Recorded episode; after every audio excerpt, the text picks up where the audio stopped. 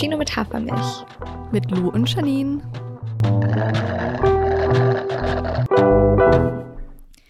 Hallo, hallo, hallo und willkommen bei. Willkommen. oh Gott, es geht schon gut los. Welcome back, wollte ich sagen, zu einer neuen Folge von Cappuccino mit Hafermilch. Hello. Ein bisschen energiegeladener, als wir uns beide gerade fühlen, glaube ich. ja. Wie ist denn so der Stand bei dir? Mein Stand. In Portugal. Mein Stand in Portugal ist, ähm, draußen regnet es, auch in Portugal. Es ist übelst windig. Es ist fast so windig wie letztens bei uns in Deutschland. Deswegen, Ach, es ähm, gilt mal wieder, Leute, wenn ihr Wind hört, dann tut es mir leid. es, scheint irgendwie, ja, ich weiß auch nicht. Irgendwie scheint der Podcast in der Hinsicht unter keinem guten Stern zu stehen. Aber ähm, ansonsten geht es mir sehr gut. Ja, und dir? Ja, mir geht's auch super. Also, ja, ich weiß nicht, die letzten Tage waren ein bisschen äh, Gefühlschaos, sage ich mal. Ähm, natürlich auch wegen den ganzen Situationen in der Ukraine. Weiß ich war irgendwie die Tage danach nie alleine. Ich war die ganze Zeit unter FreundInnen und das hat irgendwie richtig gut getan, da irgendwie viel Ablenkung zu haben, aber trotzdem ist natürlich die ganze Situation einfach voll bedrückend und ja, deswegen es war irgendwie die ganze Zeit so ein Hin und Her von, man konnte sich gut ablenken und hatte irgendwie eine gute Zeit und trotzdem war halt alles irgendwie gerade so, ja, sehr schwer. Ja. Hast du denn das ja. Gefühl, du hast jetzt für dich eine gute Art gefunden, irgendwie damit umzugehen? Was vielleicht auch eine blöde Frage, weil wie soll man auch damit umgehen, ne? Also, weil ja. man kann ja einfach nichts machen, gefühlt. Ja, ich weiß nicht, in den ersten Tagen war ich halt sehr viel am Handy und bin da halt immer so in einem Zwiespalt, weil ich will halt informiert sein, ich will mich auch nicht komplett solchen Situationen dann entziehen, weil ich es halt auch wichtig finde, dann halt irgendwie auch, ja, halt nicht die Augen davor zu verschließen. Aber gleichzeitig ist es halt auch total krass, so jeden Tag alles zu lesen und all die Stories zu sehen und keine Ahnung, halt nie mit dem Kopf mal woanders sein zu können. Und deswegen habe ich dann irgendwie so nach zwei Tagen angefangen, halt mein Handy öfters mal auszuschalten oder halt nicht so viel auf Instagram vor allem zu gehen, wo ich halt eigentlich die meisten Nachrichten und so weiter konsumiere. Und ja, versuche ja. da irgendwie so ein bisschen einen Mittelweg zu finden. Voll. Weiß nicht, wie geht's dir damit? Mm, ich muss sagen, ich glaube, ich bin gerade in so einer Position, wo es für mich persönlich einfach extrem weit weg ist. Mhm. Ähm, gerade weil ich ja nun mal auch in Portugal gerade bin und hier gerade so viele andere Einflüsse irgendwie habe und so. Aber natürlich, natürlich kommt es auch bei mir an und natürlich beschäftige ich mich auch sehr viel damit. Und ähm, ich versuche aber das so ein bisschen zu, ähm, zu limitieren, einfach wie, ja, wie viel ich mich damit beschäftige, wie du auch gerade meintest. Also ich versuche immer so morgens einmal Nachrichten zu lesen und dann abends und versuche halt tagsüber einfach mich nicht zu viel ähm, da irgendwie reinzusteigern oder so, weil letztendlich ändert es ja erstmal nichts, wie viele Nachrichten du so zwischendurch konsumierst. Also, ja. ähm, keine Ahnung. Und ich finde es auch gerade bei so aktivistischen Sachen super wichtig, einfach auf sich selber zu achten und auf seine mentale Gesundheit zu achten, weil nur dann kann man weiter aktivistisch sein. Ob das jetzt ist, indem man irgendwie auf Demos geht oder, ähm, keine Ahnung, Spendenmärkte so, ähm, organisiert oder sowas. Und das geht halt ja. halt wirklich nur, wenn man ja gut auf sich selber auch aufpasst. Und deswegen versuche ich da einfach so eine Balance zu finden. Aber es ist natürlich schwer, weil es ist irgendwie ja auch eine neue Situation so für alle von uns. Und ja, ja. Es, ist, es ist ein Struggle. Aber trotzdem ist es vielleicht auch wichtig zu sagen, dass es jetzt nicht heißt, dass es euch nicht gut gehen darf oder so. Oder dass es nicht heißt, dass ihr keine schönen Momente oder sowas erleben dürft. Das ähm, bringt natürlich auch niemandem was, wenn man sich dann nur in dieses, in dieses ähm, schlechte Gefühl irgendwie reinstürzt die ganze Zeit. Ja, voll. Ich habe da auch in den letzten Tagen halt viel mit Freundinnen darüber gesprochen, wie man so mit der Situation umgeht. Und ich meine, auf Instagram, ich weiß nicht, ob du das auch so wahrgenommen hast, aber habe ich irgendwie so voll viele Debatten gelesen, wie man sich jetzt halt auf Social Media verhält, ob man noch so den normalen Alltag zeigen darf, soll. Und ähm, ja, inwieweit man sich da halt irgendwie rausziehen darf. Und ich persönlich finde, dass das halt jeder für sich selbst entscheiden muss sowohl was man selbst halt postet oder wie man halt auch im Alltag, also im privaten Umfeld damit umgeht, als auch was man halt konsumiert. Und ähm, ja, finde es einfach wichtig, so darüber zu sprechen. Und im Endeffekt muss halt jeder irgendwie selbst seinen Weg dann damit auch finden. Und wenn man sagt, ihm geht es einfach voll schlecht mit der Situation, wenn man jetzt diese ganzen Nachrichten und so weiter liest, finde ich es auch vollkommen fein, wenn man sagt, okay, man deabonniert einfach bestimmte Accounts oder so weiter und zieht sich da halt einfach raus. Ja, voll. Ja. Also hört auf euch selbst einfach, ja. Ja, solange man halt nicht irgendwie denkt, dass man nichts machen kann. So, weil an sich, man kann halt spenden, wenn man die finanziellen Mittel ja. hat oder man kann irgendwelche Märkte organisieren oder irgendwelche Talks oder was auch immer, wenn man, wie gesagt, die Kappas dafür gerade hat. Aber ja, keine Ahnung. Genau. Also, ja, Ach, ich finde es ich find's schwer. Ich finde es schwer, weil mir geht es halt hier auch richtig gut, gerade einfach in Portugal. Und ich habe hier super viele schöne Erfahrungen und so. Und irgendwie finde ich es aber voll schwer, dann das so zu teilen, auch auf Instagram oder so, weil ich, weil ich so das Gefühl habe, es hat irgendwie gerade nicht so viel Platz. Aber das ist ja auch irgendwie blöd, weil das führt ja auch ein bisschen dazu, dass, dass, dass das Einzige ist, was man auf Social Media gerade sieht. Dass es halt, ähm, ne, also dass der Krieg das Einzige ist, was man auf Social Media sieht, weil gerade ja. nichts anderes mehr Platz findet. Aber an sich will man ja auch nicht die Informations, die Informationen stoppen. Ach, keine Ahnung. Ja, ich weiß auch nicht. Ja. Aber ich finde halt, um das nochmal kurz vielleicht auch abschließend zu sagen, viele Personen gehen ja auch zum Beispiel auf Instagram, um sich abzulenken und ähm, beschäftigen sich dann auf andere Art und Weisen mit dem ganzen Kriegsgeschehen. Und ich finde, deswegen ist es auch blöd zu sagen, man darf jetzt halt nicht mehr seinen Alltag oder so teilen, weil ja. genau das brauchen halt auch manche Menschen. Und ich meine, dein Reisecontent ist halt auch total schön und ähm, ja, ja, macht einem ja dann auch gute Laune. Und deswegen, ja, ich meine, wie gesagt, jeder muss selbst wissen, ob das jetzt irgendwie für einen fein ist, was dann auch zu posten. Aber ähm, ja, genau. Ja, ich glaube, so. es ist einfach auch voll wichtig, so andere nicht dafür zu verurteilen, ob sie was dazu posten oder wie viel. Oder ob sie vielleicht mhm. auch einfach nichts dazu posten, weil man weiß ja. ja nie, wie viele Leute sich wirklich dann damit beschäftigen, egal wie viel sie auf Social Media irgendwie dafür ne, sensibilisieren. Ja, voll. Ja. Okay. okay. Ja, mit dem Podcast ist ja genauso. Wir wollen hier einfach gute Laune irgendwie verbreiten und ähm, deswegen, es war uns jetzt auch wichtig, irgendwie mal darüber zu sprechen. Ähm, aber ich, wir hoffen, dass das jetzt trotzdem eine positive Folge wird. Ja. Und wir über viele coole Themen reden und euch ein bisschen ablenken können. Ja, ich muss aber kurz nochmal davor sagen, ich bin heute Morgen richtig matschig aufgewacht und es ist für mich noch früh und deswegen bin ich noch nicht so richtig auf der Höhe, glaube ich. Also falls ich heute ein bisschen weg vom Fenster wirke, dann liegt es auf jeden Fall daran, dass es früh ist und ich nicht die niceste Nacht meines Lebens hatte, leider. Aber ja, hm. ich bin guter Dinge. Janine, ich hoffe, du kannst mich ein bisschen ablenken.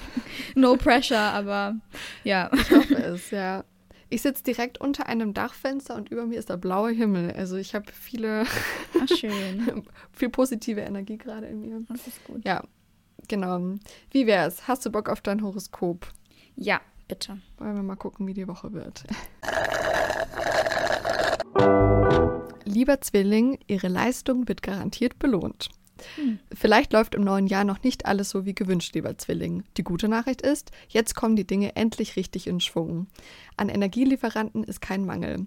Mars, Merkur und Saturn treiben sie an. Allerdings sind, um erfolgreich zu sein, von ihnen viel Einsatz und Disziplin gefordert. Es wird ihnen nichts geschenkt, aber ihre Leistung wird garantiert belohnt. Hm. Mein guter Rat. Am Dienstag ist der Mond den ganzen Tag in Pause. Sie müssen damit rechnen, dass Sie sich schnell verzetteln und bestimmte Dinge nicht richtig einschätzen können. Auch im Bereich Finanzen kann ein Verlust durch Unachtsamkeit entstehen. Warten Sie mit größeren Anschaffungen. Aha. Ja. I feel called out. Ich habe nämlich noch nichts für meine Klausurenphase gemacht, seit ich hier bin. uh, passt ja. es ja. Gut, das heißt wohl, ja. dass ich ein bisschen mich an meine Essays und an meine Hausarbeiten setzen sollte heute. Yes. Und dann wird es aber auch belohnt. Also, ja. oh Mann, ey, es ist so schwer hier irgendwie was für die Uni zu machen, wenn du die ganze Zeit das Meer vor der Nase hast und du die ganze Zeit surfen gehen kannst und irgendwie 20 Grad sind und du dich eigentlich auch an den Strand legen könntest. Es ist echt, ja. es ist echt doll. Also es ist jetzt so mega ähm, First World Problems, aber das ist, schon, das ist schon schwer, muss ich schon sagen. Ich gucke jetzt auch ja. zum Beispiel jetzt gerade rechts von mir ist das Meer und es sieht sehr schön und sehr wild aus. Ah, ja, traumhaft. Richtig gut. Ja, du musst mal kurz erzählen, du hast mir ja schon erzählt, dass du deine erste Surfstunde hattest. Wie war das denn so? Ich bin richtig gespannt. Oh, okay, okay, jetzt geht's los.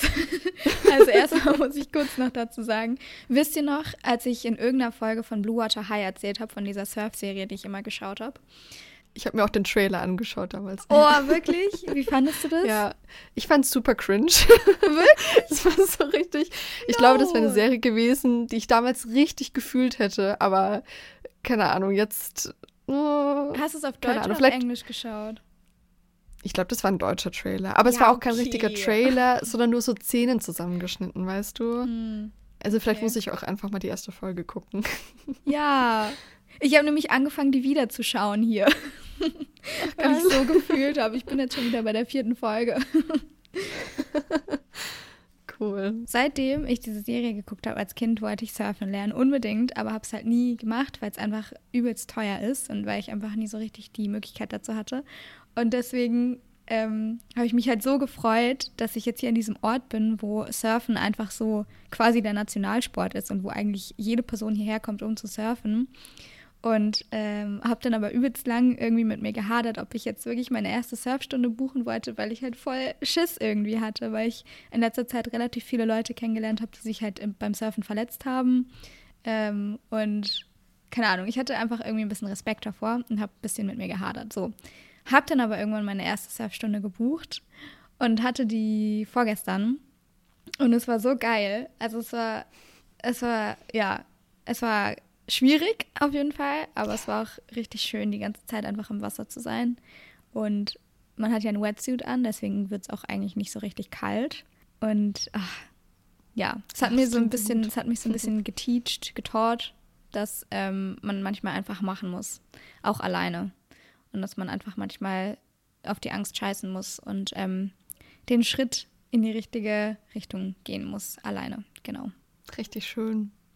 Aber bist du dann auch schon gestanden oder ist es utopisch bei der ersten Stunde? Also doch schon, aber halt auf ähm, im weißen Wasser, also jetzt nicht in der richtigen Welle, sondern halt quasi auf der Gischt sozusagen von der Welle, die Ja. schon gebrochen ist. Ähm, aber ja, das, das hat schon ganz gut funktioniert. Aber ich muss sagen, ich war voll überrascht davon, wie krass, ähm, ja, wie, wie sehr man so kalkulieren muss, wie schwer das Wasser quasi ist. Also, weil die Welle bricht ja über dir und du musst dich da halt quasi in die Welle hochdrücken, sozusagen, wenn du stehen willst. Und das ist halt voll schwer, weil das Gewicht von der Welle ja quasi auf dir liegt. Und deswegen muss man erstmal voll so rausfinden, wie viel Kraft man aufwenden muss und so, um sich halt wirklich hochdrücken zu können. Das ist irgendwie, ja, hätte ich gar nicht so gedacht. Ja, ich finde, das sieht immer so mega einfach aus. Aber ich kann mir auch vorstellen, dass das mit super viel Kraft auch irgendwie verbunden ist. Ja. Ich habe auch übelsten Muskelkater. Ach, krass. Und machst du das jetzt regelmäßig oder so, wenn es sich mal ergibt? Naja, also man kann hier halt überall Stunden buchen, eigentlich jeden Tag. Es ist halt auch einfach immer noch teuer. Aber ich habe jetzt Mhm. morgen meine nächste Stunde und versuche dann einfach so lange Stunden zu nehmen, bis ich alleine ins Wasser gehen kann. Yes. Ach, richtig cool. Musst du uns dann mal updaten. Ja, ich hoffe, also so mein Ziel ist, dass ich so am Ende der Zeit hier auch alleine surfen gehen kann. Mal gucken, Ja, ob das was wird. mega cool. Yes. Ja. Gut, Janine, möchtest du dein Horoskop der Woche hören? Yes. Also, lieber Wassermann, die Träume können noch ein bisschen warten. Entgegen ihrer sonstigen Gewohnheit erledigen sie mit Schwung und Disziplin ihre alltäglichen Pflichten. Die Steuererklärung ist abgeschickt, der neue Ausweis beantragt, Termine gebucht. Träume müssen erstmal warten, aber Überraschung, Überraschung, das Pflichtenerledigen macht mehr Spaß als gedacht. Und vor allem, es hinterlässt ein sehr gutes Gefühl. Mein guter Rat, Saturn steht ja nun länger in ihrem Zeichen. Diese Energie wird einigen von ihnen immer wieder mal zu schaffen machen. Es gibt neue Herausforderungen, die den einen oder anderen mehr plagen. Wichtig ist, dass sie neuem gegenüber aufgeschlossen sind und nicht von vornherein ablehnen. Ein zweiter Blick lohnt sich. Mhm. Hast du auch das Gefühl, dass mich dieses Horoskop immer so als eine faule Person darstellt, die irgendwie nichts auf die Reihe bekommt? so entgegen ihrer sonstigen Gewohnheit. Ja. Aber Ja. jetzt klingt es ja so, als würdest du was auf die Reihe kriegen, weil das Pflichtenerledigen macht ja mehr Spaß als gedacht. Ja, endlich mal. Ja. Naja, ja, mal gucken. Ähm, Ich bin gespannt. Ich habe nämlich die Woche auf jeden Fall sehr viel auf meiner To-Do-Liste. Auch Echt? Vor allem, ja, hausarbeitsmäßig. Ah, okay. Ich habe jetzt auch drei große Hausarbeiten, die ich noch schreiben muss, bevor es mit der Bachelorarbeit losgeht. Und ah, ich weiß nicht, so am Anfang, bevor man so die ersten Schritte geschafft hat bei einer Hausarbeit, ich finde das immer so schwer loszulegen. So diese erste Hürde zu überwinden. Und ja, an dem Punkt bin ich gerade. Mhm. Ich mache das dann immer so, dass ich mir so Lernsessions setze, also dass ich sage, okay, für jede Hausarbeit oder für jedes Thema nehme ich mir jetzt eine Dreiviertelstunde und dann halt eine, also 45 Minuten lang dran arbeiten und das ist dann irgendwie so ein guter überschaubarer Zeitraum, in dem ich dann irgendwie was geschafft bekomme, weil wenn ich sage, ich setze mich jetzt den ganzen Tag ran und versuche so viel wie möglich zu schaffen, dann ist die Motivation irgendwie immer ein bisschen kleiner. Ja. Hey, krass, aber schaffst du es dann, dich in 45 Minuten da so einzuarbeiten? Weil ich habe das Gefühl, bei, speziell bei so Hausarbeiten ganz am Anfang brauche ich immer erstmal so zwei, drei Stunden, um überhaupt ins Thema reinzukommen. Und dann halt auch das Gefühl zu haben, ja. jetzt kann ich auch mal was schreiben. So. Ja, meistens ist es so, um die Hürde zu nehmen. Und wenn ich dann merke, es läuft voll gut und ich habe so Kapazitäten, um einfach weiterzumachen, dann mache ich auch einfach weiter. Aber vor allem an Tagen, wo es halt eher schlecht läuft, hilft mir das halt voll, um überhaupt was irgendwie zu schaffen. Vor allem, wenn ich halt so an mehreren Sachen gleichzeitig arbeiten muss. Ja. ja. Hey, voll smart. Ich glaube, das mache ich heute auch mal. Sehr gut. Ja, genau. Okay. Ja. Magst du noch was erzählen oder bist du ready für eine Frage? Ich glaube, ich bin ready für eine Frage. Okay. Willst ja. du die erste stellen oder soll ich? Ja, mach du. Ich, ich mach. Okay, liebe Leute. Auf geht's. Welche Bücher haben dich am meisten beeinflusst? Schöne yes. Frage. Ja, irgendwie hatte ich heute Lust auf so eine kleine cozy Folge, weil hier in Portugal ist das Wetter schlimm, wie gesagt. Also es ist voll windig, aber es regnet auch richtig doll. Und irgendwie im Hostel hier haben wir jetzt so den Ofen angemacht und alle laufen in so dicken Socken rum und in Pullis und irgendwie schön. ist gerade so richtig cozy Feeling. Und deswegen dachte ich, wow, das war laut. Deswegen dachte ich, ich stelle dir eine cozy Frage. Ja, die Frage ist sehr schön. Ich ärgere mich gerade nur, dass ich heute mal im Schlafzimmer aufnehme und nicht vorne im Wohnzimmer, weil da stehen meine ganzen Bücher. Ah. Ich brauche jetzt eigentlich einen Blick auf mein Regal. Ja, willst du vielleicht anfangen mit der Frage? Also, ich glaube bei mir, ich habe das Gefühl, es gibt so mehrere Phasen irgendwie. Also klar, in der Kindheit haben einen andere Bücher beeinflusst als so jetzt. ist ja irgendwie logisch. Ja.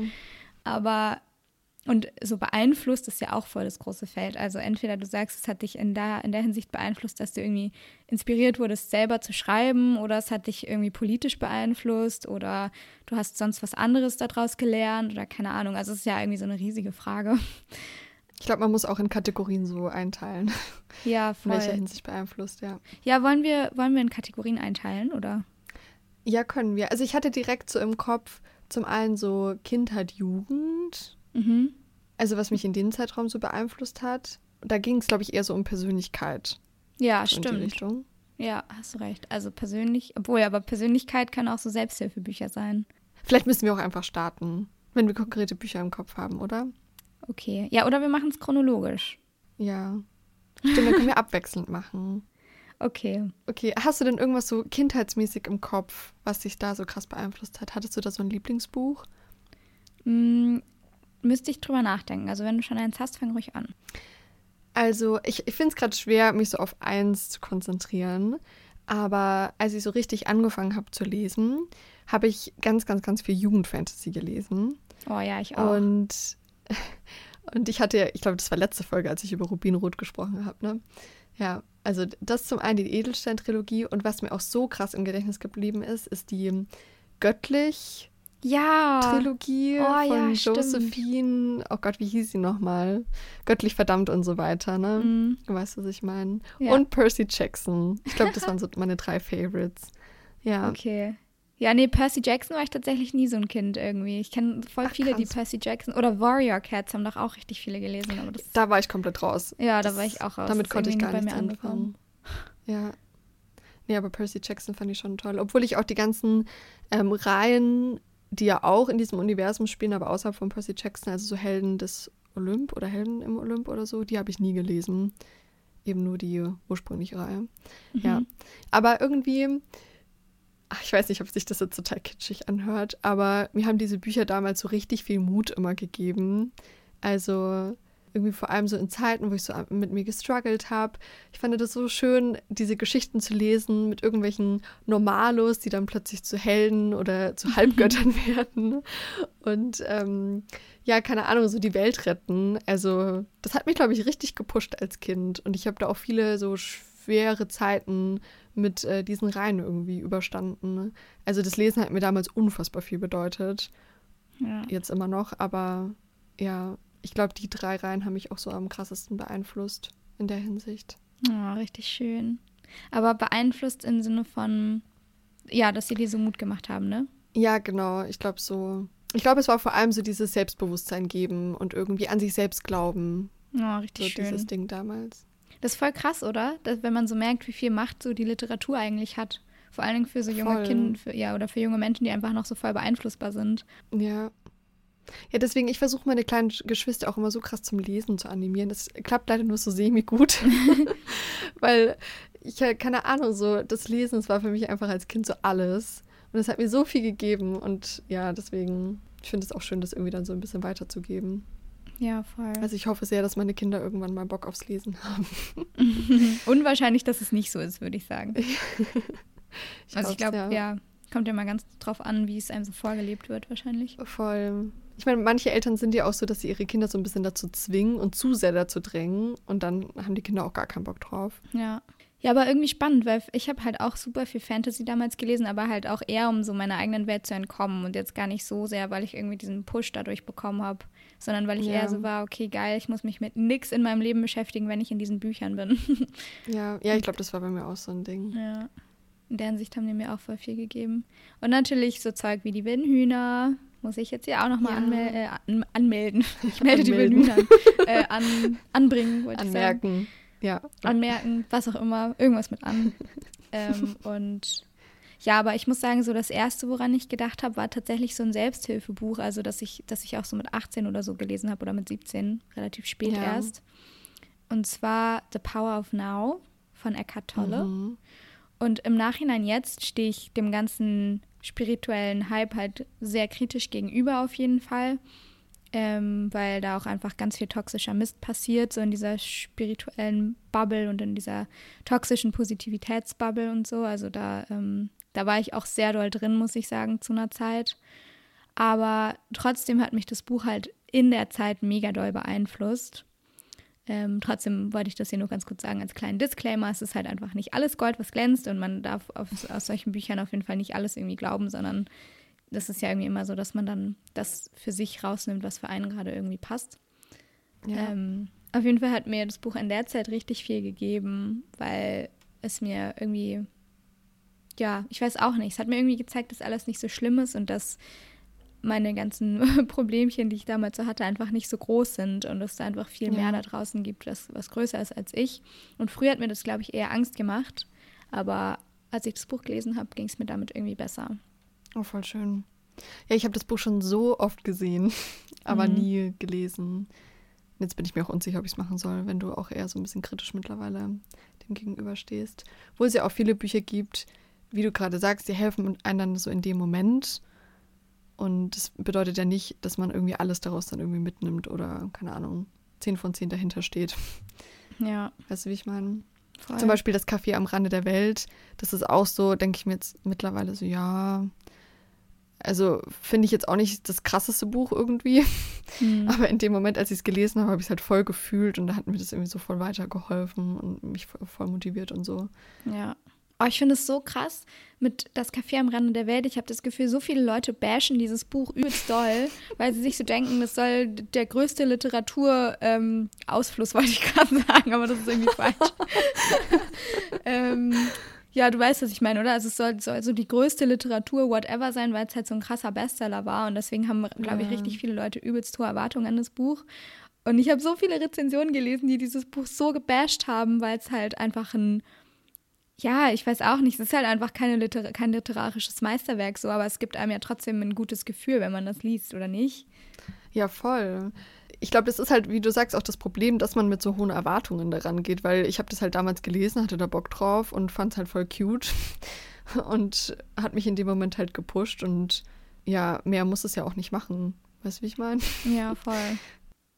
Ja, ich finde es generell voll schwierig, eigentlich so, das klingt jetzt irgendwie dumm, aber ich finde es voll schwierig, so Literatur generell miteinander zu vergleichen. Also klar, du hast, ja. wenn du einen Roman liest, kannst du bestimmte Sachen wie meinetwegen den Spannungsaufbau oder sowas vergleichen. Aber so genreübergreifend Bücher zu vergleichen, ist ja immer ein bisschen schwierig. Ja, ich bin eh nicht so.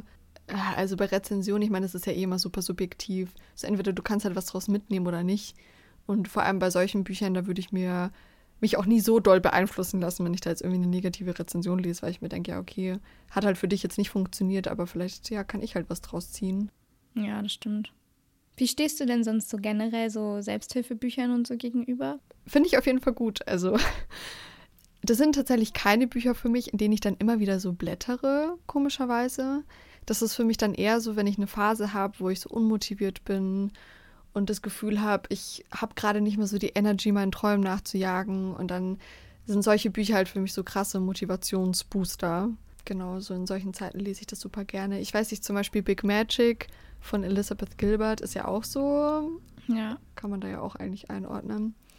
Und das hat mich zum Beispiel damals, also hat mir so krass geholfen beim Schreiben, ähm, um da irgendwie neue Motivation zu bekommen. Und es geht ja auch in dem Buch viel darum, auch weiterzumachen, wenn man sich gerade nicht so von der Muse und der Inspiration geküsst äh, fühlt. Und äh, solche Sachen, ja, habe ich da voll draus mitnehmen können. Und genau. Aber ich, es ist für mich auch irgendwie nichts so für ähm, ständig. Also manchmal nerven mich dann auch solche Bücher und es ist mir dann irgendwie alles zu viel und zu positiv. So Stichwort Toxic Positivity, was du ja auch gerade schon gesagt hast. Ja. Und dann äh, nervt mich sowas eher. Also ich muss einfach in der Mut, glaube ich, dafür sein, mhm. sowas dann auch zu fühlen. Ja, okay. Ja, ich muss sagen, ich hatte halt auch so eine Zeit, wo ich übelst viel von diesen Büchern gelesen habe. Also eigentlich fast nur. Das waren, da habe ich bestimmt oh, 30, 40 Bücher in diese Richtung gelesen und ich glaube, das war einfach Krass. zu viel. Also ich glaube, es ist mir so ein bisschen überdrüssig einfach geworden. Und ja. jedes Mal, wenn ich jetzt ein Buch in die Hand nehme, dann muss ich mich echt voll überwinden, glaube ich, weil mich diese Zeit irgendwie so doll auch so negativ teilweise geprägt hat, weil das ja auch immer dieser Selbstoptimierungswahn ist. Und immer wenn ich jetzt an diese Zeit, wo ich so viel davon gelesen habe, zurückerinnert werde, kriege ich immer so ein bisschen so ein, ja, so ein enge Gefühl irgendwie in der Brust, weil ich das Gefühl habe, ähm, dass ich jetzt wieder so zurückgehe zu dieser Selbstoptimierung, obwohl ich mich ja eigentlich gerade so akzeptieren möchte, wie ich bin. Wobei sich das eine natürlich, äh, wobei das sich nicht gegenseitig ausschließt, so, aber ich finde es irgendwie schwierig, da einen Mittelweg zu finden. Und deswegen habe ich länger nichts mehr in die Richtung gelesen.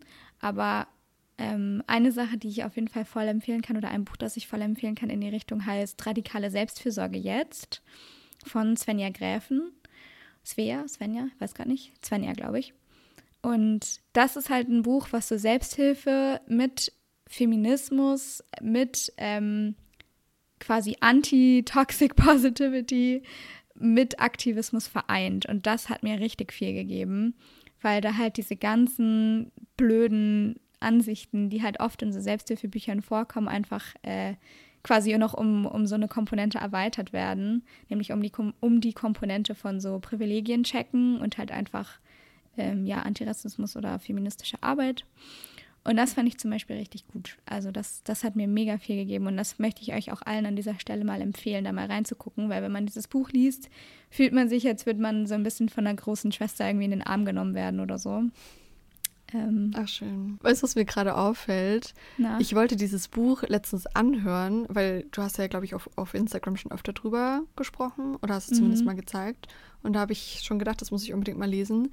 Aber ich glaube, ich habe mir ein falsches Buch gemerkt. Oh. Ich glaube, radikale Zärtlichkeit gibt es nämlich auch. Ich glaube, ja, ich das, das immer verwechselt. Das ist aber auch nice. Also danke, okay. das ist auch spannend, das habe ich auch schon gelesen. Okay, ja gut.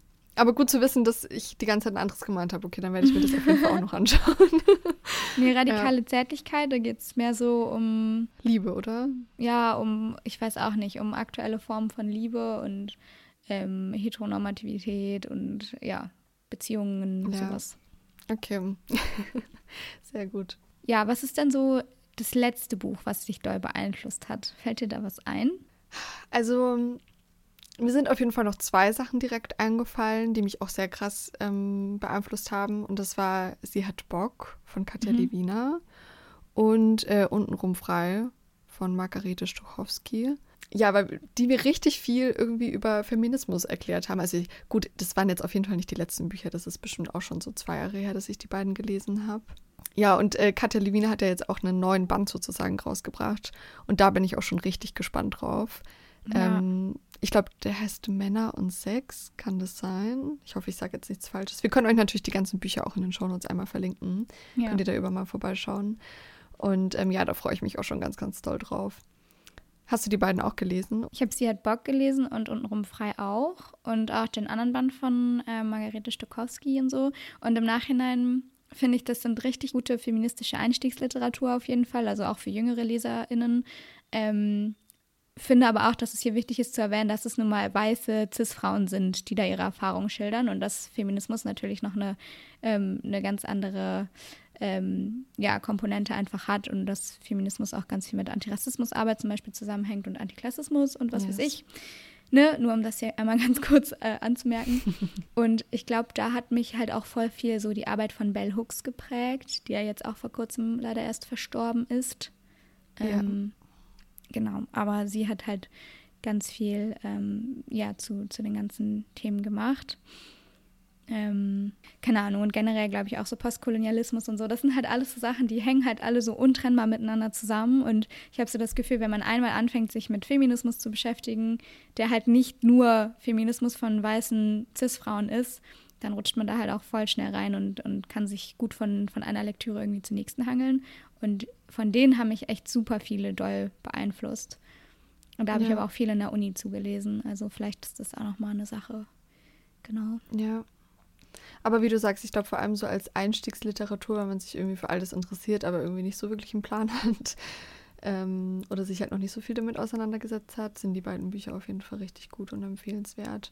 Und ich meine, das Feld an feministischer Literatur ist ja riesig und ähm, das ist ja auch irgendwie schön, dass sich das dann alles irgendwie ergänzen kann und ähm, genau. Und ansonsten, ich überlege gerade noch, was mich halt total, also das muss ich eigentlich auch nochmal kurz sagen, auch wenn alle, die mir auf Instagram folgen, denen hängt das wahrscheinlich auch schon zu den Ohren raus, aber Anne Freitag hat mich auf jeden Fall sehr, sehr doll inspiriert und beeinflusst, was so das Schreiben angeht, ja. weil sie mir auch, was das Genre Jugendbuch angeht, irgendwie nochmal so ein bisschen meinen Horizont erweitert hat, glaube ich. Ähm, weil ich früher viele Jugendbücher gelesen habe, die in denen die ProtagonistInnen halt so ganz klassisch 15, 16, maximal 17 sind. Und vor allem im deutschsprachigen Raum Anne Freitag und Adriana Popescu zum Beispiel auch halt viele Jugendbücher schreiben, in denen die ProtagonistInnen halt 18 plus sind und in denen es halt gerade um die Zeit nach dem Abi und so geht. Und ja, genau. Irgendwie diese, diese Zeitspanne finde ich halt super spannend und habe daraufhin halt eben selbst angefangen, auch mehr ähm, in dem Genre zu schreiben. Und dementsprechend hat mich das auf jeden Fall sehr doll beeinflusst. Ja, ja schließe ich mich an. Anne Freitag, immer große Liebe, wisst ihr ja. Yes. Voll.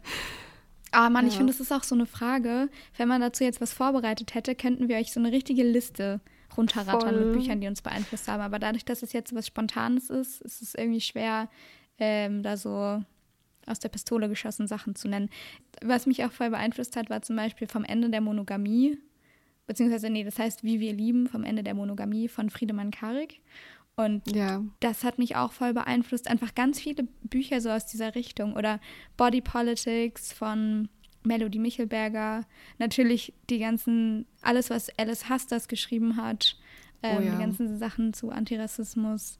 Ähm, diese ganzen Sachen, ne? Also das vergisst man Ja, das hat mich auch sehr doll beeinflusst, ja. Ja, ja. ja ich bin jetzt auch gerade so ein bisschen under pressure, weil ich das Gefühl habe, so hätte ich jetzt meine Bücher vor mir, dann könnte ich bestimmt viel mehr Sachen jetzt noch sagen. Ich habe bestimmt ganz viele wichtige Dinge vergessen. Aber ja. Manchmal sind ja auch die Dinge, die einem als erstes in den Kopf kommen, die, die einen irgendwie am meisten beeinflusst haben, ne? Deswegen. Ja, und dazu können wir ja auch nochmal sagen, wir beide schreiben ja auch auf Instagram über Bücher. Also mhm. auf unseren mhm. privaten Accounts äh, janine.sauer und Lu Liebt's. Findet ihr auch nochmal in den Show Notes und da könnt ihr euch auch mal durchklicken und vielleicht ein bisschen, ähm, genau, Bücherempfehlungen ab, absahnen, wenn ihr wollt. Und falls ihr uns da noch nicht folgt. Genau. Genau. Ja. Next question, please. Ich bin dabei. oh mein Gott. Die Frage ist, deine Bildschirmzeit? Fragezeichen. Oh, oh nee, Janine. Komm. Das ist peinlich. Das ist echt eine peinliche Frage. Okay, wir müssen ja jetzt auch nicht, also ich würde generell gerne über das Thema sprechen, Ach so. wie viel man so den Tag über am Handy hängt. Ich weiß jetzt auch nicht, ob ich mich traue, da reinzugucken. Doch, ich gucke ich guck da jetzt rein. Ich gucke da jetzt mit euch zusammen rein, weil ich ehrlich gesagt keine Ahnung habe, was meine Bildschirmzeit ist. Okay. Tagesdurchschnitt 2 Stunden 30 Minuten. Oh mein Gott, ich habe 2 Stunden 33. Haha, cool. Ich weiß, also ich kann es gar nicht einschätzen, ob das jetzt viel oder wenig ist, weil ich habe auch schon von Leuten gehört, die vier bis fünf Stunden Bildschirmzeit haben. Also I don't know. Ja, wir sind aber halt auch gerade erst Mittag, ne? Also. Aber Tagesdurchschnitt steht da ja. Ach so, du. Nee, du bist bei täglich oder bei wöchentlich? Ach so, Ach kann man so. das. Hä? Weil bei mir steht bei täglich, wie viel ich heute habe, und bei wöchentlich den Tagesdurchschnitt. Nee, bei mir steht Tagesdurchschnitt. Mehr habe ich nicht. Ah, okay. Ja, gut. Aha.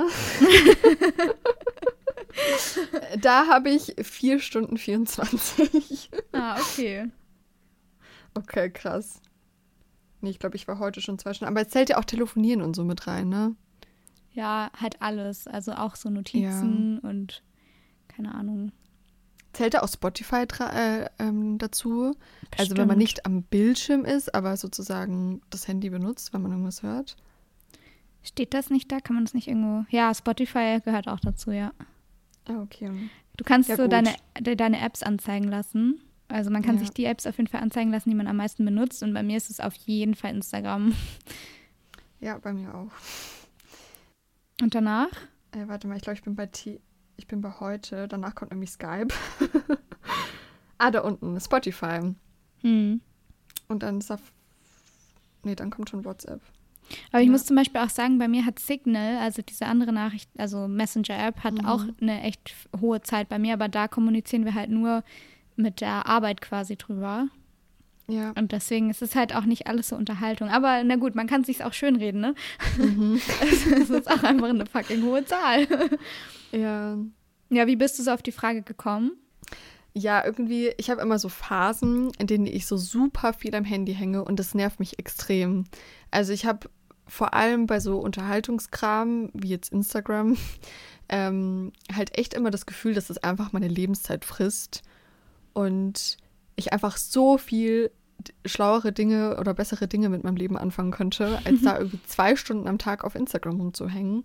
Und ähm, ja, das beschäftigt mich einfach total doll und deswegen versuche ich immer irgendwie dagegen zu steuern. Und manchmal habe ich Phasen, in denen es richtig gut funktioniert und ähm, ich irgendwie das Gefühl habe, ich habe voll den guten Umgang mit Social Media und generell mit meinem Handykonsum. Aber jetzt die letzte Zeit, was natürlich jetzt auch wieder durch die letzten Tage Nachrichten und so weiter kam, aber auch generell ähm, irgendwie in den letzten Wochen war ich wieder sehr viel am Handy. Und ja, es stört mich. Ja. Deswegen, ich wollte einfach mal wissen, wie das bei dir so ist. Hast du das Gefühl, du hast einen guten Umgang so damit gefunden oder bist du da auch eher am struggeln? Hm, Es kommt irgendwie mal ganz drauf an, in welchem Headspace ich so bin und wie es mir gerade so geht, Mhm. glaube ich. Weil wenn wenn es mir gerade nicht gut geht, dann bin ich auch, ten, dann tendiere ich eher dazu, die ganze Zeit am Handy zu hängen, um mich halt irgendwie abzulenken oder mich zu beballern mit irgendwelchen Sachen, damit ich mich nicht mit mir selber beschäftigen muss. Aber Ja. wenn es mir mega gut geht, dann bin ich auch echt wenig am Handy. Und ich merke es auch jetzt auf der Reise einfach gerade, es gibt einfach so viele andere Dinge zu tun, als am Handy zu sein. Natürlich, weil ich ja halt einfach am Meer bin, weil ich surfen kann, weil ich hier neue Leute kennenlerne. Und deswegen bin ich einfach so wenig gerade am Handy. Und wenn ich am Handy bin, dann halt wirklich nur so, ähm, ja, so richtig quasi aufmerksam. Also ich versuche einfach nicht mehr so zu scrollen und so zu konsumieren, sondern ich versuche mir dann zu sagen, irgendwie, ah, ich habe jetzt gerade richtig Bock, dieses YouTube-Video zu schauen oder diese Podcast-Folge zu hören und so. Und es ist so ein bisschen selektiver, was ich konsumiere, als im Gegenzug dazu, wenn ich jetzt zu Hause wäre und einfach den ganzen Tag irgendwas im Hintergrund laufen hätte. Weißt du, wie ich meine? Voll. Und ich habe das Gefühl, so kann man es auch ein bisschen mehr genießen irgendwie. Also so freue ich mich dann voll auf so Podcast-Folgen oder YouTube-Videos. Und sonst würde ich die halt mir einfach nur so rein, reinballern. Ja. Ja, bei YouTube habe ich das mittlerweile auch, dass ich halt echt so, aber da habe ich auch so krass ausgemistet, was so meine Abos angeht. Und ähm, ja, freue mich da halt auch drauf, wenn irgendeine bestimmte Person mal wieder was hochgeladen hat und ähm, genieße das dann irgendwie so ein Video oder so mal anzugucken und bin da jetzt nicht so krass, ja, oder versinke nicht so krass da drin. Aber bei Instagram fällt mir das eher manchmal schwer. Ja, obwohl ich wirklich so Startseite zum Beispiel versuche ich überhaupt nicht drauf zu gehen. Also ich versuche auch wirklich nur Menschen zu folgen, bei denen mich das, was sie machen, interessiert und das dann irgendwie mal so ein paar Mal am Tag irgendwie durchzuklicken. Aber in Reels oder so zu versinken, ist auf jeden Fall eine ganz schlechte Idee. Hm. Hast du eigentlich TikTok? Ja. Ja, ne? Also gehst du Ja, da aber auch? ich nutze es nicht. Ah, okay. Nee. Stimmt, das meintest du ja mal. Ja, ja, ich, wenn wenn ich manchmal sehe, dass irgendwie, ich, also ich folge vor allem irgendwelchen AutorInnen wenn ich da sehe, ach, die, also über Instagram sehe, dass sie mal wieder irgendwas auf TikTok hochgeladen haben, dann gehe ich manchmal drauf und klicke mich, mhm. klick mich da mal wieder durch, aber ja, nur so aus Interesse. Mhm.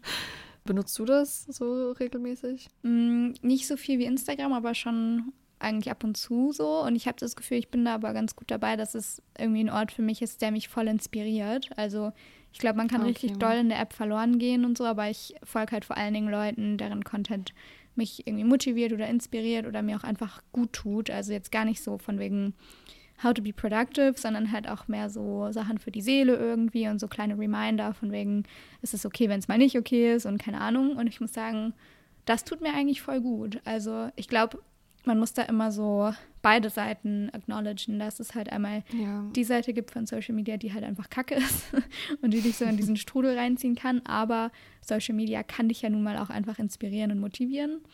Und ich finde es generell so krass, wie sich das so, also ja, wie sich halt alle, einfach alles verändert hat. Weil ich habe zum Beispiel, als ich auf der Suche nach Hostels hier war, habe ich zuerst auf Instagram und TikTok geschaut, welche Hostels ich Echt? nice finden könnte, ja. Und so habe ich halt auch diese ganzen schönen Hostels gefunden, wo ich jetzt hier bin. Ja. Und irgendwie, ja, ich weiß nicht, also es, es ist halt auch echt was Positives dabei, so. Voll. Ja, also Instagram liebe ich auch. Also ich liebe das so, den Austausch zu haben und folge da auch, wie gesagt, bewusst Menschen, die mich halt inspirieren und ähm, von denen ich den Content halt toll finde. Aber ich finde, selbst in solchen Sachen kann man halt irgendwie versinken, wenn es irgendwie zu viel ist. Und ähm, ja, keine Ahnung. Manchmal finde ich es halt schwer, irgendwie da so einen Mittelweg zu finden. Und auch ja. irgendwie mit TikTok, also das musst du mir mal erklären. Ich fühle mich gerade wie so eine Oma, aber ich check das, glaube ich, überhaupt nicht. Weil, wenn man die App aufmacht, dann werden einem ja irgendwelche Sachen angezeigt, oder? Also klar, Algorithmus und so, aber das sind ja jetzt nicht nur die Dinge, die, also nicht nur die Leute, denen du folgst, oder?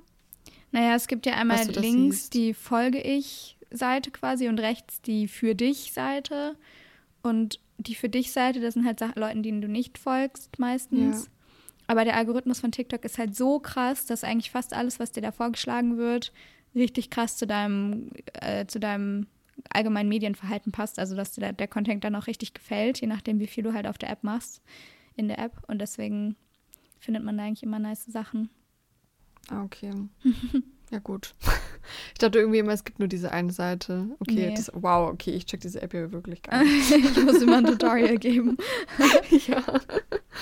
Okay. Aber voll schön, dass du da jetzt gerade so ein, also ja, dass genug in deinem Leben passiert, dass du nicht so viel am Handy hängen musst. Ja, aber ich finde, es ist auch immer so ein, so ein Kreislauf irgendwie. Also ich habe das Gefühl, wenn ich übelst viel am Handy hänge und auf Instagram oder so unterwegs bin, dann verliere ich halt auch so ein bisschen den Bezug zu meiner eigenen Realität. Das klingt mhm. jetzt ein bisschen mhm. krass, aber dann finde ich, ist man so doll in diesem Handy-Game drin, dass man dass man das jetzt und das hier, das hier und das jetzt gar nicht mehr so richtig appreciaten kann, weil man so das Gefühl hätte, das eigene Leben müsste die ganze Zeit anders aussehen, weil man das, weil man die ganze Zeit irgendwelche Bilder ähm, ja, bekommt auf Instagram oder TikTok, wie das eigene Leben eigentlich aussehen sollte, sodass man ja halt das, was es wirklich ist, gar nicht mehr so appreciaten kann, weil man die ganze Zeit das Gefühl hat, irgendwas fehlt. Und deswegen ist, glaube ich, auch, wenn man so richtig süchtig danach ist, so der einzige richtige Weg, das so richtig zu stoppen, oder? Also so richtig mhm. einen kalten Entzug zu machen und wieder in seinem eigenen Leben anzukommen. I don't know. Voll. Ich habe das tatsächlich auch schon ein paar Mal gemacht, also wenn ich gemerkt habe, so okay, ich bin da gerade so viel unterwegs und es tut mir gar nicht gut, dann lösche ich einfach die App. Und ich habe das Gefühl, das geht dann auch ziemlich schnell, dass man dann nicht mehr süchtig ist. Hast du auch schon mal die App gelöscht? Ich finde, irgendwie innerhalb von zwei Tagen ist man dann irgendwie schon wieder so angekommen. Echt? Nee, das ja. habe ich mich irgendwie noch nie getraut, muss ich ganz ehrlich so, sagen. Okay. Das hatte ich, ich weiß auch nicht. Ich habe so krass das Gefühl, Sachen zu verpassen, wenn ich Instagram lösche. Also auch gar nicht, jetzt gar nicht von irgendwelchen InfluencerInnen oder so, sondern halt auch voll in meinem privaten und auch politischen Umfeld, weil halt ganz viel von dem, was ich politisch so mitkriege, auf Instagram passiert und weil halt mhm. auch ganz viel von so lokalen Veranstaltungen oder Demonstrationen oder whatever, weil ich davon halt auch voll viel auf Instagram mitkriege. Und ich habe eine Freundin, die hat sich jetzt nach diesen ganzen Facebook-Papers, nach, nach, dieser, ne, nach dieser Krise mit Facebook, hat sie quasi mhm. alle Applikationen von Facebook gelöscht, also Facebook, Instagram, WhatsApp auch. Und die kriegt halt auch leider einfach wirklich wenig mit und, und wir müssen ihr dann manchmal so Sachen einfach schicken, die wir halt auf Instagram gesehen haben, wo wir dann so sind, hey, hast du Bock dahin zu gehen? Und das ja. finde ich halt schon richtig krass eigentlich. Oder wenn ich so dran denke, das Festival, was ich ja mit organisiere, da kommunizieren wir auch eigentlich fast alles ausschließlich äh, über Instagram und nicht nochmal zusätzlich über die Website oder so. Ja, das stimmt schon. Also ich glaube, das jetzt komplett zu löschen wäre schon krass irgendwie, weil man schon viele Sachen verpasst. Also wenn man halt so in diesem Game drin ist. Ich meine, es gibt ja auch viele, die haben es einfach nicht. Die sind sich alles gewohnt und die beschaffen sich ja dann halt auch irgendwie anders ihre Infos. Aber ich glaube, es ist auch so ein Trugschluss zu denken, wenn man eine Woche lang nicht auf Instagram ist, dass dann irgendwie, keine Ahnung, man alles verpasst hat und total hinterherhängt. Weil, ja, ich, ja klar, irgendwie so einzelne Veranstaltungen und so äh, schon, aber ich glaube, man verpasst jetzt auch nicht die Welt, wenn man irgendwie ein paar Tage einfach mal die App gelöscht hat. Ja, auf jeden Fall. Ja, ich meine, so sind ja die Apps nun mal designt, ne, damit du halt das Gefühl hast, du musst die ganze Zeit da bleiben. Und zum Beispiel dieses Infinite Scrolling, dass es nie aufhört, wenn du scrollst sozusagen, das kommt zum Beispiel aus dem Glücksspiel und es löst halt auch Glückshormone aus. Mhm. Und davon gibt es ja in solchen Apps unglaublich viele kleine Tricks, von denen wir NormalverbraucherInnen ja überhaupt nichts wissen, wo aber krasse Brains hinter sitzen, die solche Tricks halt in die Apps einbauen und in die User Experience einbauen. Und das finde ich halt übelst krass. Und da gibt es, glaube ich, auch ganz viele coole Dokus zu. Und ja, wir haben das im Studium ganz ja. viel gemacht und behandelt. Ich wollte gerade sagen, dadurch hast du ja super viel darüber auch gelernt. Ne? Mhm. Ist total spannend. Ich finde, man sollte sich eigentlich generell mehr damit auseinandersetzen, wie das so funktioniert.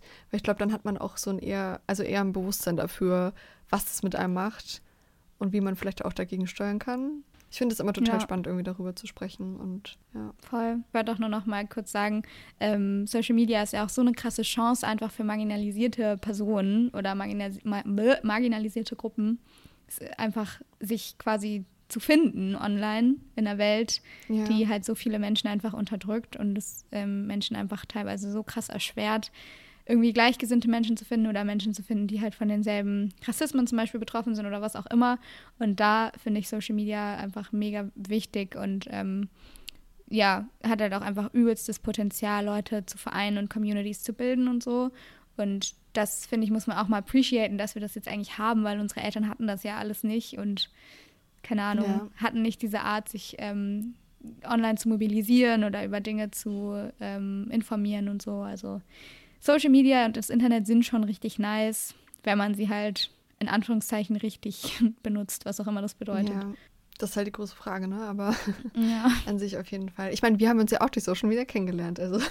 Ey, stimmt, ja. Ey. Ja. ja, also das ist, ich finde, das ist ein schönes Schlusswort. Weil das Wort Bildschirmzeit habe ich auf jeden Fall mit negativen Gefühlen verbunden. Ja. Aber wie du sagst, im Endeffekt hat es ja auch sehr, sehr viele positive Seiten. Genau. Ich versuche trotzdem meine Bildschirmzeit schön runterzuschrauben. Äh, ja. Oh, weißt du was? Ich habe einen Song der Woche, der perfekt dazu passt. Oh, perfekte Überleitung. Ja, ich okay, ich muss nochmal die Tür zu machen. In der Hostelküche geht gerade übelst die Party ab. ich weiß nicht, ob du das hörst, aber die singen und tanzen und schreien und ähm, warte, ich bin sofort wieder da. Dann schieß mal los. Welches ja. Lied packst du in die Playlist? Ich muss jetzt gerade nochmal gucken, wie es genau heißt, damit ich euch keinen Murks erzähle. Genau, und zwar ist das You Might Find Yours von Tom Rosenthal. Mhm. Und das ist so ein bisschen so eine Art Sprechgesang, aber es ist auch ein richtig schönes Lied und es geht eben genau darum, dass die richtige Welt halt nicht der Handybildschirm ist, sondern das wahre Leben und die Natur. Und es ist einfach richtig schön, weil er so persönlich von sich erzählt da drin und ähm, ja, keine Ahnung, es hat irgendwie einfach richtig schöne und besondere Vibes, dieses Lied. Deswegen kommt es in die Playlist. Sehr cool. Freue ich mich drauf. Okay, ich bin überfordert. Während du suchst, kann ich ja mal ganz kurz nochmal erklären, für alle von euch, die vielleicht gerade zum ersten Mal diesen Podcast hören. Ähm, wir haben eine Playlist, die nennt sich Songs mit Hafermilch. Und am Ende von jeder Folge packen wir jeweils ein oder zwei Songs in diese Playlist rein, die uns gerade irgendwie begleiten, beschäftigen oder die wir diese Woche gehört haben oder so. Und deswegen ist es eine sehr, sehr durchgemixte Playlist. Aber wenn ihr Bock habt, da mal reinzuhören, dann könnt ihr das machen. Äh, die findet ihr in den Show Notes. Genau. Spotify-Playlist übrigens. Also, ja. ja. Genau. Spotify findet ihr die. ähm, ich glaube, ich mache es heute mal ein bisschen unspektakulär. Ich habe da jetzt nicht so viel Background, aber einfach ein Lied, was ich die Woche am meisten gehört habe. Und zwar Nie verliebt von Paula Hartmann. Nice. Die habe ich irgendwie ähm, erst vor ein paar Wochen so für mich entdeckt und ähm, ja, finde ich sehr cool, fühle ich und ähm, ich freue mich sehr auf alles, was von der noch so kommt. Ich glaube, mhm. da ja, kommt irgendwann mal ein Album oder so, wenn ich das richtig mitbekommen ja. habe. Ich finde es so krass bei Paula Hartmann, die ist ja so durch die, durch die Decke gegangen. Die hatte ja mhm. zwei, zwei Songs draußen, einmal Nie verliebt und Truman Show Boot. Und ja. die, also wie die gepusht wurde von allen Leuten aus der Szene, irgendwie von, von Jeremias und Provinz und ähm, Kummer und keine Ahnung wem. Hat voll also, die krassen Features, ja. Ja, ich weiß nicht, wie sie das gemacht hat, aber hat, aber anscheinend hat sie gute Connections irgendwie. ja, aber sie ist auch richtig gut, also das muss man ja auch sagen. Ja. Ich fühle ihre Lieder schon sehr. Ja, genau. Okay, dann hoffen wir, dass euch die Folge gefallen hat. Wir schicken euch auf jeden Fall eine ganz dicke Umarmung an alle, die es gerade brauchen. Genau, vergesst nicht auf euch selbst aufzupassen in dieser Zeit und ähm, euch auch mal Pausen zu nehmen von Nachrichten oder was auch immer. Ansonsten wünschen wir euch jetzt noch eine schöne Woche. Äh, lasst uns gerne eine Bewertung auf Spotify und Apple Podcasts da, darüber freuen wir uns. Und äh, verlinkt uns in euren Stories, wenn ihr Bock habt, oder folgt uns auf Instagram mit Hafermilch-Podcast heißen wir da. Yes, und ansonsten melden wir uns nächste Woche wieder bei euch. Das klang jetzt gerade wie so eine Radiosache. Na naja, egal. Wir hören uns bald wieder, Leute. Bis dann und Galli Grü. Galli Grü.